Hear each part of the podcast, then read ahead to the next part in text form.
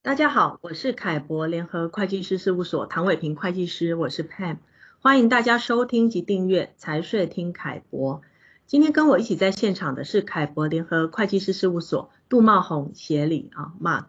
我之前呢跟 Mark 已经针对台湾主管机关因为呃新冠肺炎疫情推出的一系列优惠措施，我们做过几次呃蛮详细的介绍。那因为疫情越演越烈啊，对产业的冲击也越来越明显，所以台湾立法院在这个月啊，也就是四月二十一日，就刚三读通过了严重特殊传染性肺炎防治及纾困振兴特别条例的部分条文修正案。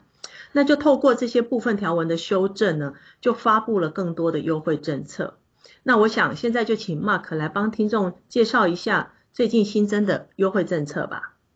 嗯，好的。呃，这次纾困特别条例的部分条文修正，主要内容是针对综所税和营所税的部分。那对于因疫情影响而发生营运困难的产业、呃医疗机构、相关从业人员以及员工，政府发给的补助、呃补贴、津贴、奖励以及补偿，因为这个目的是在慰问以及奖励执行相关的工作成效，呃或是协助产业降低损失。且相关的经费都是来自于政府的预算来指引的，所以呃，自政府领取的补贴、补助、呃津贴、奖励以及补偿都是免纳所得税的。呃，另外，财政部公告全面延长二零一九年度的所得税结算申报期限，由原本的二零二零年五月一号到六月一号，展延为五月一号到六月三十号，所得及扣除额资料查调也并同延长。了解，那除了你刚刚说的呃跟税务比较相关的优惠以外，在资金的补助上呢，政府是不是也提供了相关的优惠或是纾困的方案呢？嗯，是的，呃，关于资金纾困方案，经济部已经在今年的四月二十一号，呃，公告了制造业以及其技术服务业以及商业服务业受疫情影响的艰困事业薪资以及营运资金补贴申请的须知。呃，凡有税籍登记的制造业及其技术服务业以及商业服务业，呃，营业额衰退达百分之五十的艰困企业，那政府会补贴企业正职员工三个月，呃，经常性薪资的四成，每月上限是两万块，以及正职员工数乘以一万元，呃，补贴一次性的营运资金。呃，另外，金管会针对呃企业贷款，督导银行工会配合提供纾困贷款的措施，呃，防止金融机构雨天收伞。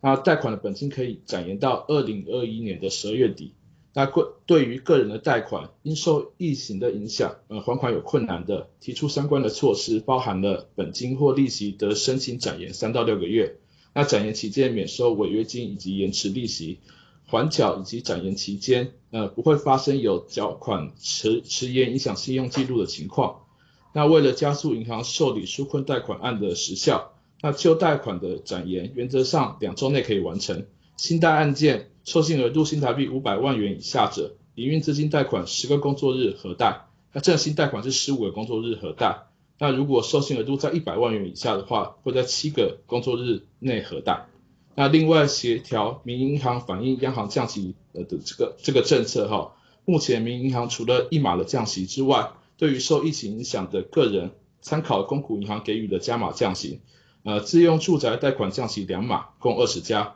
信用卡、信贷以及车贷等消费性贷款降息三码，共十九家。哦，了解，谢谢 Mark 今天的说明啊、那也希望大家都能够把握这些优惠方案。那针对这个议题，大家可以参考凯博联合会计师事务所网站上面凯博观点的相关文章。如果有任何问题，也欢迎直接洽询凯博联合会计师事务所。